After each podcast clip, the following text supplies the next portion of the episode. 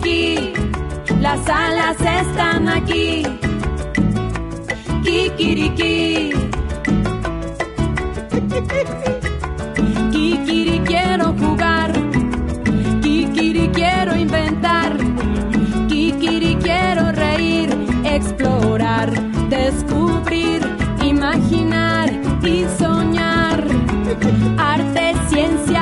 ratones, caballos, canciones, inventos, sorpresas y un gallo. Soy Romualdo el gallo, Kikiri cantando, que nuestro programa está comenzando. Kikiriki, las alas están aquí. Kikiriki, las alas están aquí. Hoy les presentamos Música para sus oídos. Nuestra aventura de hoy empieza en la agrícola oriental, cuando Romualdo, el único gallo reportero, recibe una llamada en su celular y al mismo tiempo la visita de sus amigos Toño, Rosita y Nicolás. ¿Qué quiere bueno? Hola, jefe Menchaca. ¿Qué cae para hoy? Uy, mire, va a haber lentejas, arroz con plátanos y de postre te... ¿Qué? Ah, ¿no se refería al menú? Ups. Pues, eh... Hola Romualdo, ¿qué te parece esta canción de los Beatles? ¿Verdad que está padre? Pues, eh, sí, sí. Que encontraron que en una partitura de Beethoven... Perdón, jefe Menchaca, es que casi no lo oigo. Lo que pasa es que... Se llama Al compás de Beethoven y es como de los 60 Nada que ver con Ludwig van Beethoven. Él nunca escribiría algo así. Mejor, si quieren, les presto mis CDs de música clásica. ¿Música clásica? Esa ya nadie la oye. Eso es lo que tú crees, Toño. Por favor, amigos, bájenle al volumen. ¿No ven que estoy hablando por teléfono? Me decía que... ¿Qué? ¿Que quiere un reportaje sobre Ludwig van Beethoven mañana a primera hora? Pero es que... Bueno, bueno, está bien.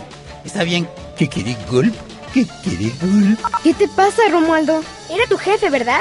Sí, y quiere con carácter de extra urgente o como quien dice para ayer, un reportaje sobre Beethoven. ¿Por qué razón? No es su aniversario. Parece que expertos alemanes encontraron una marca extraña en la partitura original de la Quinta Sinfonía. Yo ya lo sabía. Lo leí en internet. Decía que la mancha recordaba la huella dejada por la rodilla de un ave.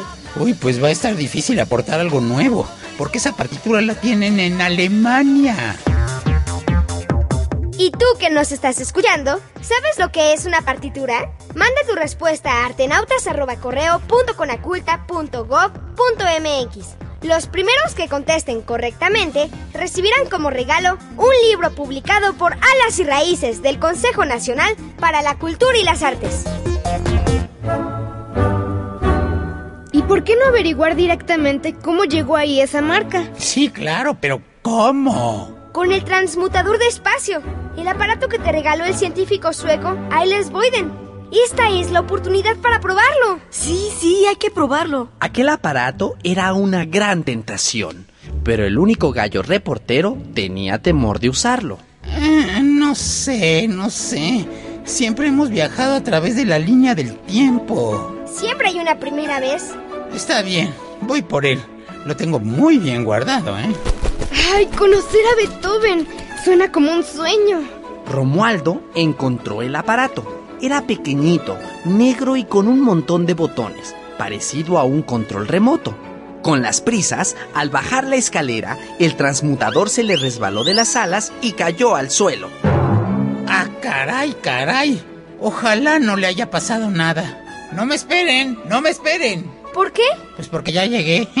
Ay, Romualdo. Ay, ya vámonos, no hay que perder tiempo. Después de leer cuidadosamente el instructivo, bla bla bla bla y luego eh, aquí dice que basta poner el nombre de la persona que se quiere contactar y el año en el que se le quiere visitar y la máquina hará todo. Yo lo pongo. Beethoven 1810, que fue más o menos cuando escribió la quinta sinfonía. ¿Sabes más que Internet? Rosita accionó los botones del transmutador de espacio-tiempo y en cuestión de segundos el sorprendente modelo comenzó a funcionar.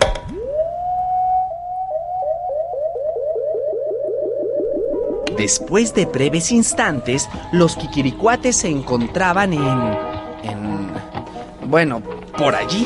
Caracol, caracol, caracoles. Pues sí que rompimos la barrera del tiempo. Aquí no hay coches de motor, solo hay caballos. El invento del profesor Ailes Boyden funciona. Me queda claro que estamos en algún lugar de Europa, pero hay algo que no me late. Para aclararlo, Rosita se acercó a un joven como de unos 15 años, que vestía de una manera extraña pero elegante. Usaba camisa, chaleco, saco, pantalón, medias y zapatillas de la época y traía unas partituras en la mano. Buenos días. El joven, que llevaba cierta prisa, se detuvo en seco al ver a aquella damita que le hablaba. Galantemente se acercó a ella para saludarla. Guten Morgen. Buenos días, Fraulin. ¿En qué puedo servirle? Somos turistas mexicanos y nos preguntábamos qué tipo de moneda se usa en este lugar. Ah, ya. Todo mundo sabe que aquí en Alemania se usa el marco alemán. ¡Qué bonito está su saco! Ah, danke, gracias. Es el último grito de la moda de 1788. ¿Así que estamos en Alemania en 1788? Ya, así es, linda doncella. ¡Híjole! La máquina nos trajo 20 años antes. Tal vez fue porque se me cayó en la escalera. Mientras Romualdo, Nicolás y Toño se preocupaban por la situación, Rosita y el joven platicaban quitados de la pena.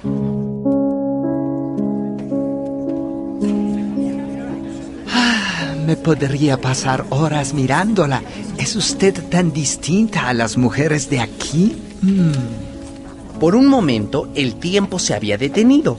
Romualdo y los Kikiricuates observaban asombrados aquel encuentro inesperado en el tiempo y el espacio.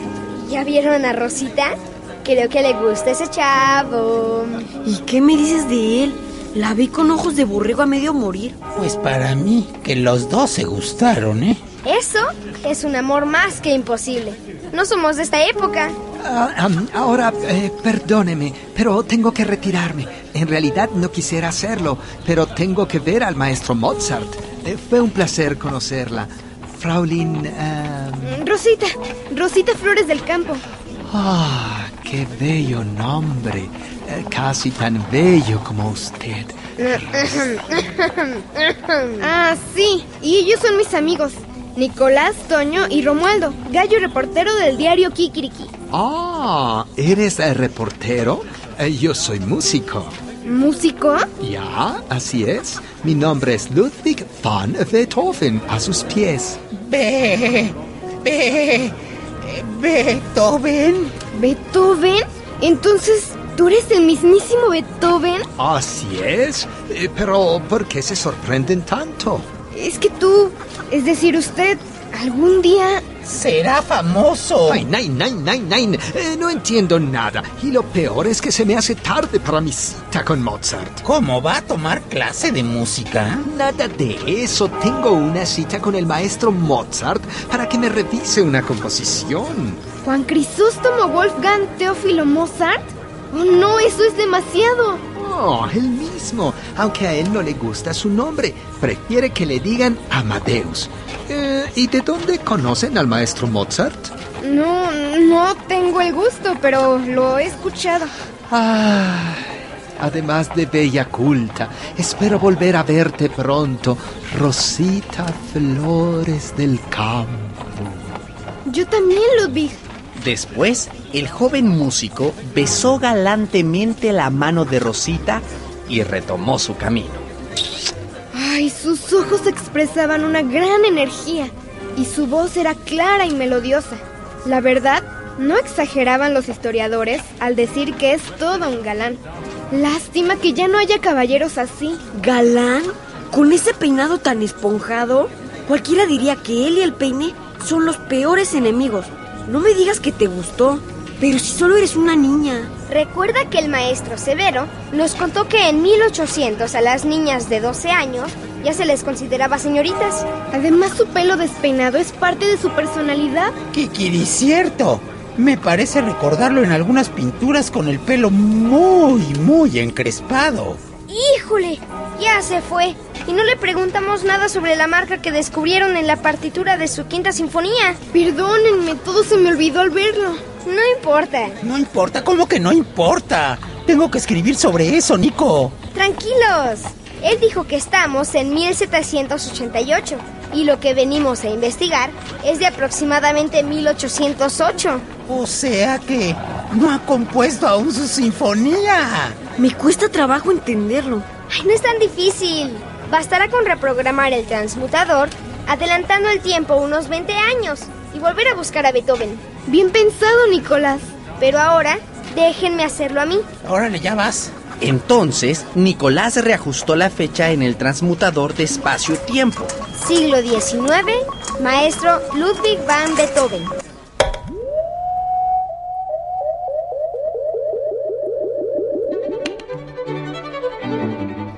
Una vez más, en un abrir y cerrar de ojos, Romualdo y los Kikiricuates se encontraban en... en... bueno, en otro lugar. ¿Qué pasó? ¿Ahora sí le hicimos? Caracó, caracó, caracoles, no lo sé. Pero algo es seguro. Ya no estamos en donde estábamos antes, ¿eh? Pues yo creo que seguimos en Alemania. Yo tambor. Nuevamente, Rosita tomó la iniciativa y se acercó a un hombre con el pelo alborotado, mal afeitado y con aire distraído que caminaba deprisa, sumido en sus pensamientos. Disculpe, Ger. ¿Me podía decir en dónde estamos? Pero aquel hombre pasó de largo sin prestarle atención. Sopas, no te hizo caso. Ni siquiera volteó a verme cuando le hablé. Qué raro. Los europeos siempre han sido muy educados. Casi al instante, una joven que había escuchado a Rosita le comentó al tiempo que continuaba su camino, seguida por nuestros amigos. Estamos en Viena, la capital de Austria, Fraulein, famosa por su gran variedad de chocolates y los mejores pasteles. Mmm, pues a ver si nos damos una escapadita para probar algunos, ¿no? ¿En Viena? Mm, ¿Y qué hacemos aquí? Nuestro aparato de espacio-tiempo definitivamente se desajustó. Oh, ¿Qué dicen sus amigos? ¿Y por qué visten tan extraño? Eh, eh, es que somos mexicanos. Yo soy Nicolás y ellos son Romualdo el gallo reportero, Toño y Rosita. Mucho gusto. Mi nombre es Riesa y él es mi maestro, el famoso compositor Ludwig van Beethoven. Al escuchar aquel nombre, los Kikiricuates reaccionaron sorprendidos. Be, Be, Beethoven. ¡Beethoven! Yo lo conocí cuando era mucho más joven. Nosotros también. ¿Qué cosas dicen? Esto no puede ser. Es una larga historia, pero luego se la contamos. Romualdo rápidamente cambió la conversación, pues si le explicaban a Riesa que venían del futuro, los iba a tirar de a locos y nunca iba a poder realizar su entrevista. Tengo entendido que es famoso y se le considera un genio, ¿no es así? Uy, es uno de los mejores compositores de Europa, aunque en realidad son dos genios en uno. A ver, a ver, a ver, ¿cómo está eso? Es todo un genio musical. Por eso está bajo la protección del conde Razumovsky, embajador de Rusia en Viena. ¿Y el otro genio? Su carácter. No es que mi profesor sea una mala persona. Lo que pasa es que ya no oye bien. Es un hombre enérgico, exigente, apasionado, muy profesional, pero también muy, muy enojón. ¿Y dice que se está quedando sordo? Así es. Una enfermedad le ha ido afectando el oído. Y a pesar de eso, po- po- ¿podríamos entre- entrevistarlo? Nein, no lo creo. Ya no recibe a nadie, mucho menos da entrevistas. Está muy desmejorado. Entonces, ¿es algo serio? Me temo que sí. Su médico, el doctor Schmidt, que es quien le ha estado atendiendo desde hace más de seis años, no ha podido hacer nada contra su sordera. Qué lástima, es tan talentoso. Dejar de oír debe ser lo peor que le puede pasar a un músico. Es como. Es como si yo dejara de escribir. Sí, y lo triste es que está en su época de mayor creatividad. Tiene tantas piezas que componer. Su ánimo está por los suelos. Eh, Pues dígale que venimos desde México y que queremos platicar con él. Tal vez podamos levantarle el ánimo. La verdad es que el carácter de mi profe ha cambiado mucho. No quiero arriesgarme a que me llame la atención. Ándele. Ándele. No sea malita. Ándele, porfa. Dígale que venimos solo para entrevistarlo. Um, está bien. Alcánceme en unos minutos en el número 247 de esta calle. Él ya debe haber llegado. ¿Ustedes creen que vamos a poder ayudarlo? Tenemos que intentarlo. Leí en una biografía sobre él que algunas de sus mejores obras, como la novena sinfonía, las hizo cuando ya estaba sordo. El problema es que no sabemos nada de otorrinolaringología. ¿De qué? Mira, la parte de la medicina que se encarga del tratamiento de las enfermedades del oído, la nariz, faringe y laringe, entre otras partes del cuerpo, se llama otorrinolaringología. Los cuates voltearon a ver al gallo con cara de sorprendidos. Oh. Ahí vamos. No soy tan culto, lo que pasa es que escribí un reportaje sobre este tema la semana pasada. Ah, vaya. Ya nos habías apantallado. Minutos después, muy emocionados, llegaban a la casa del ilustre músico, Ludwig van Beethoven. ¡Guau! ¡Qué casotota! Parece una mansión. ¿Seguros que es aquí? Pues yo no veo otro 247 por ningún lado. De pronto, una cara conocida les abrió la puerta. Pasen, pasen, pero no hagan ruido. El maestro está practicando. Ya le avisé que iban a venir. Así, la joven Riesa los llevó de cuarto en cuarto hasta un enorme salón donde el virtuoso maestro alemán tocaba una de sus melodías al piano.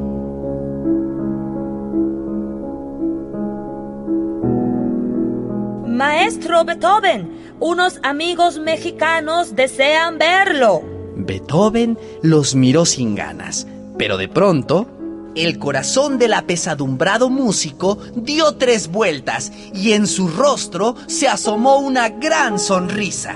Fraulin Rosita, no puede ser. Es usted. Oh. Rosita no supo ni qué decir, ni qué hacer. Se quedó congelada. Fue el músico quien se levantó, se acercó y galantemente le besó la mano. Tampoco él daba crédito a lo que sus ojos veían. Ah, debo estar soñando. Estás igualita como te conocí, pero eso fue hace casi 20 años. La ágil mente de Rosita buscó una respuesta lógica. No podía decirle que ella y sus amigos eran viajeros en la línea del tiempo, ni podía permitir que se enamorara de ella. Seguramente me confunde con mi mamá. Ella viajó mucho por Europa cuando era joven. ¿Tu, tu, tu, mamá? Sí, ya ven que todo el mundo dice que estoy igualita a ella y que por eso me llamo igual que ella. Ay, Ah, no me queda la menor duda. Yo conocí a su madre cuando yo tenía 16 años y confieso que me enamoré.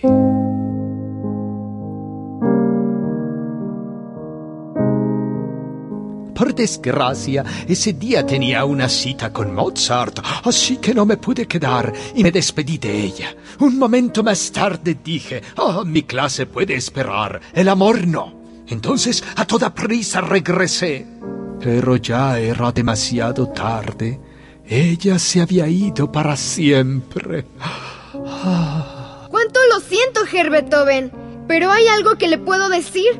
Ella también sintió algo muy especial por usted. En repetidas ocasiones me lo ha contado. Esas palabras conmovieron profundamente al genio musical, que a decir de Riesa volvió a sonreír como no lo había hecho hacía varios años. Oh, de pronto me siento más joven y feliz. Riesa, pide que preparen la mesa. Tenemos invitados a comer.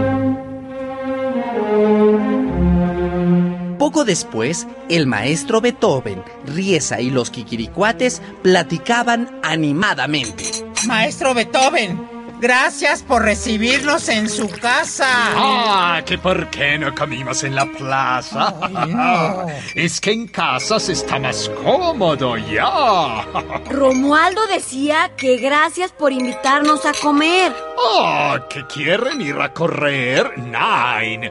Mejor descansen un poco. Acaben de comer su Frankfurter Ya ya. ven, ya ven por qué luego se desespera. No entiende lo que la gente quiere.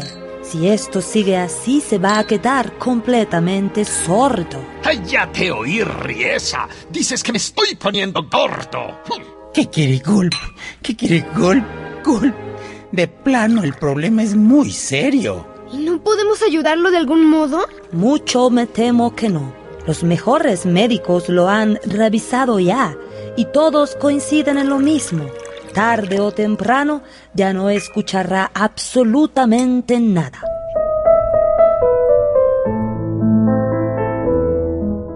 Esa noche, el maestro los deleitó con algunas de sus melodías, pero principalmente con una que había escrito pensando en la Rosita que conoció cuando tenía 16 años. Pues para estar sordo, toca muy bien el piano, ¿no crees, Nicolás? Para eso no se necesita oír. ¿No? Las partituras traen las notas y los tiempos en que debe ir la melodía. Kikirish. Kikirish. Es de mala educación platicar durante una interpretación. Está fascinado tocando y viendo a Rosita. Y así era. Beethoven estaba tan contento e inspirado que casi no veía la partitura de la canción. Estaba observando la cara de Rosita mientras tocaba.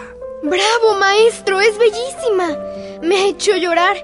Toca usted maravillosamente. Ah, danke, danke, Fraulein Rosita, danke. Romualdo interrumpió el mágico momento con una pregunta. Disculpe, maestro. ¿Cómo se llama la melodía? Oh, la registré como para Elisa, pero si la volviera a registrar, la llamaría para Rosita.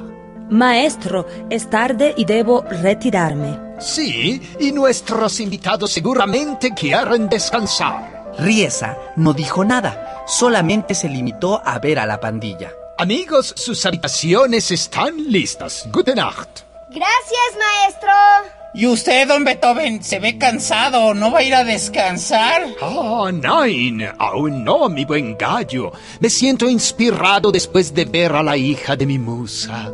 Creo que me voy a quedar a componer algo especial, pero nos veremos por la mañana.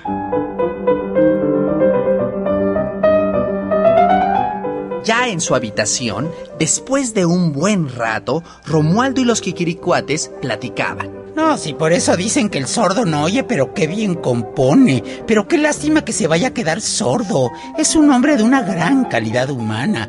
¿Qué estás pensando tú, Nicolás? Que tenemos que aprovechar esta oportunidad y preguntarle sobre la marca en la partitura. Sí, hay que pedirle que nos la enseñe. Minutos después, Nicolás, Toño, Rosita y Romualdo salieron de su cuarto con rumbo al salón del piano donde el maestro estaba. La cabeza del gallo, seguida de la cabeza de los tres cuates, se asomó. ¿Qué onda? No vio bien desde acá abajo. Está durmiendo y no necesitas hablar en voz baja. ¿Y si se despierta? Uy, no puede oírnos. Ahora es cuando. Hay que buscar la partitura marcada entre sus papeles. Sigilosamente, la pandilla entró. Beethoven dormía sentado en su silla y recargado en su mesa sobre el papel pautado. Rosita se acercó a él. ¿Qué haces, Rosita? Estoy viendo que escribía. Miren, ahí dice Quinta Sinfonía. Pero este papel solo tiene el título. No he escrito nada. En eso, Beethoven se comenzó a mover. ¡Se va a despertar! A la velocidad del rayo, cada uno buscó un lugar para esconderse. Nicolás y Rosita bajo el piano, Romualdo bajo el taburete de Beethoven y Toño, ese se quedó parado en una extraña pose. ¡Oh, no puede ser! La hija de mi musa está aquí, pero la celosa de mi inspiración se fue a Fidersen. ¡Oh! no me puedo concentrar. Y le dije al conde que iba a tener esta sinfonía para mañana. ¡Oh, qué haré, qué haré! Presa de la desesperación y del cansancio, el maestro alemán se volvió a dormir. Lentamente los kikiricuates salieron de su escondite. Por unos segundos no supieron qué hacer, pero Rosita reaccionó. ¿De dónde sacaste los audífonos y ese disco compacto? Es la quinta sinfonía de Beethoven. La traje por si acaso. A ver, a ver, no entiendo cuál es tu plan. A ver. Ayudarlo a recordar lo que algún día tenía que escribir. ¿No es como hacer trampa? No, porque a fin de cuentas, él la escribió, ¿no? No, pues siendo así, Es un plan brillante. Pues entonces no debemos perder tiempo. ¡Manos a la obra! Ayúdame, Nico. Con muchísimo cuidado. Nicolás y Rosita colocaron unos audífonos ultramodernos de diadema en la cabeza del músico inmortal. Después los conectaron al reproductor de CDs. Nicolás, ya puedes prenderlo. Recuerda, el volumen tiene que ir aumentando gradualmente hasta hacerlo casi ensordecer.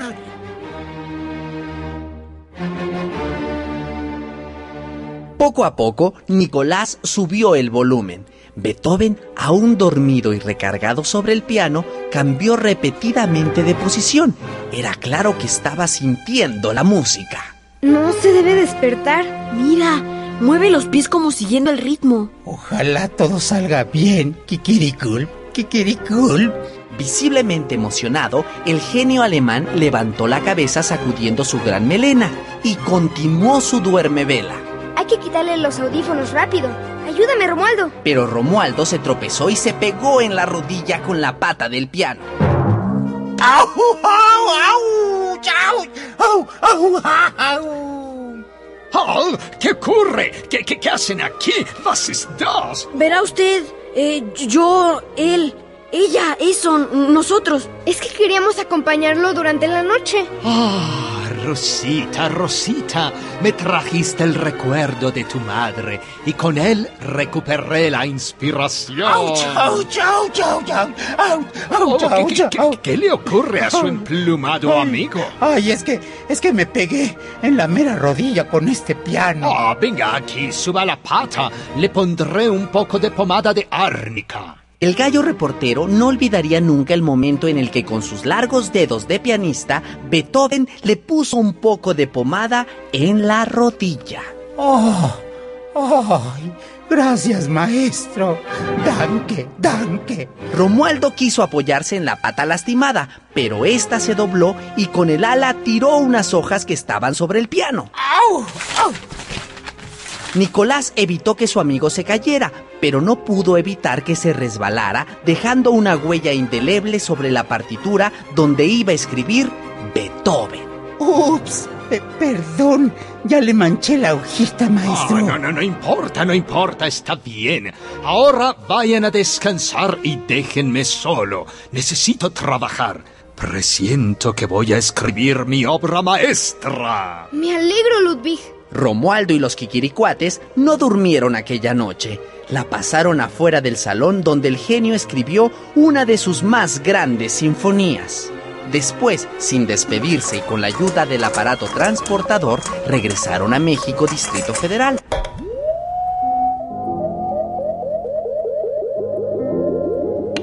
Romualdo escribió un reportaje maravilloso sobre Beethoven, en el que su jefe solo le quitó un párrafo, el que sostenía la hipótesis de que la mancha de la partitura de la quinta sinfonía era pomada de árnica.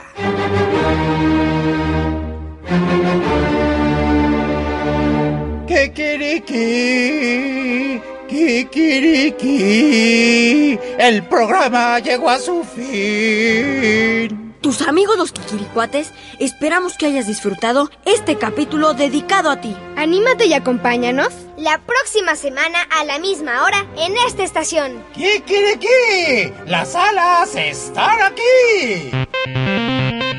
¿Qué tal, Kikiricuate? Disfruta de las actividades que Alas y Raíces tiene para ti.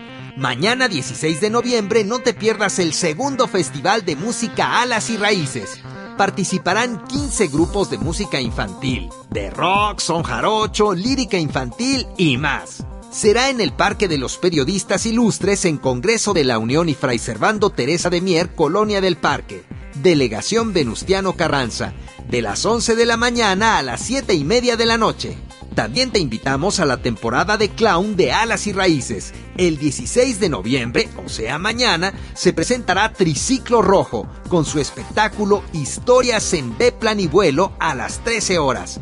El espectáculo será en el Teatro del Pueblo, en Venezuela número 72, Centro Histórico. Recuerda que estos eventos son gratuitos. Para más información, llama al 41 55 03 98. Consulta la cartelera que aparece en los periódicos o visita nuestra página de internet www.artenautas.gov.mx. Buen fin de semana. Adiós. Participamos en las voces Luis Esteban Galicia, Luis Antonio Rosas Obando, Geraldine Morales Millán, Nacho Casas, Mónica Jiménez, José Escandón y Alexis Almazán López. Música de rúbrica Carlos Rivarola, Emilio Lome y el grupo Bandula. Guión Beatriz de María Campos y Mario Alberto López. Operación técnica Alejandro Ramírez. Musicalización y entrevistas Oscar Guerra. Coordinación general Nora Ortiz. Producción Diana Constable y Olga Durón. Producción ejecutiva Claudia Walsh. ¿Qué quiere que? Las salas están aquí. Fue presentado por la Coordinación Nacional de Desarrollo Cultural Infantil y Radio Educación del Consejo Nacional para la Cultura y las Artes.